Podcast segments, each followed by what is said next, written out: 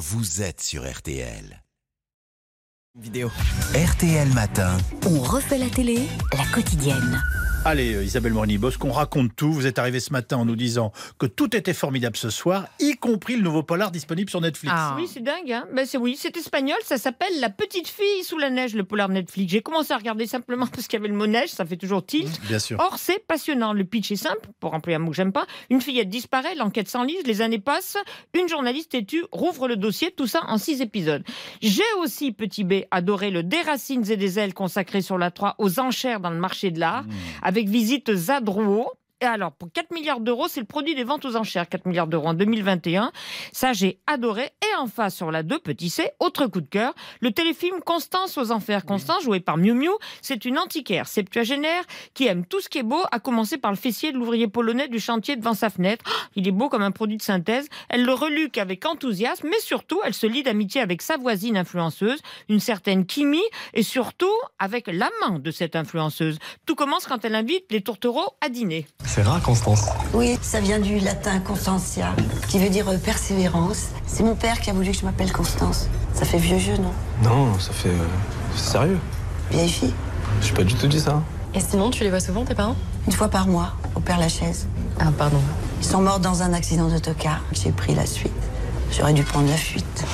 Alors, comme j'ai toujours peur de trop en dire sur les polars, on écoute plutôt Miu Miu. Elle, qu'est-ce qu'elle en dit C'est une comédie policière, un scénario très malin. En fait, euh, c'est une comédie qui a absolument le charme des livres d'Agatha Christie. C'est expiègle, c'est ludique vraiment. C'est immoral. C'est une femme qui, après la mort accidentelle de ses parents, s'est un peu mise sur pause. Elle a repris le magasin d'antiquités de ses parents. Elle va tous les ans à Oulgat dans son estafette, qui commence à être vieille comme Constance, avec sa copine jouée par euh, Aurore Clément, qui.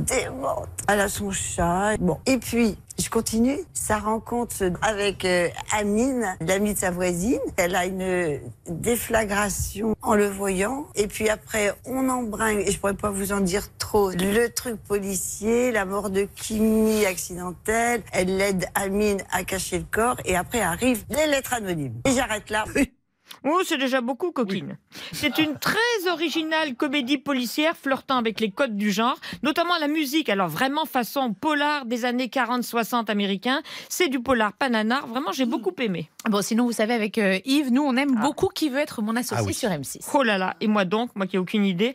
Succès sur les jeunes et les femmes.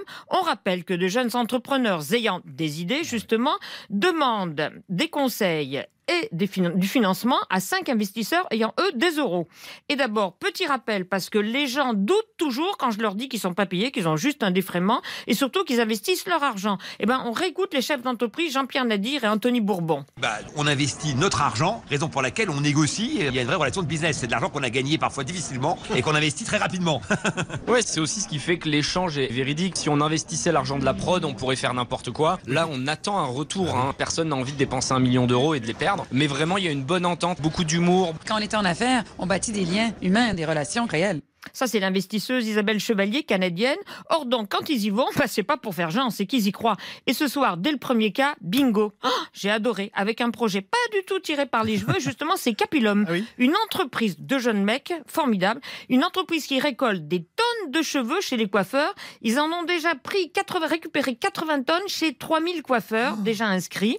Et alors, à quoi ça sert? Bah, Ils les recyclent pour en faire une matière, un tissu, qui remplace les fameuses hideuses bâches en plastique sur les cultures ou dans les ronds-points où il y a quelques plantes. Et c'est absolument formidable. Ça aide au jardinage, à faire pousser les arbres, à économiser l'eau.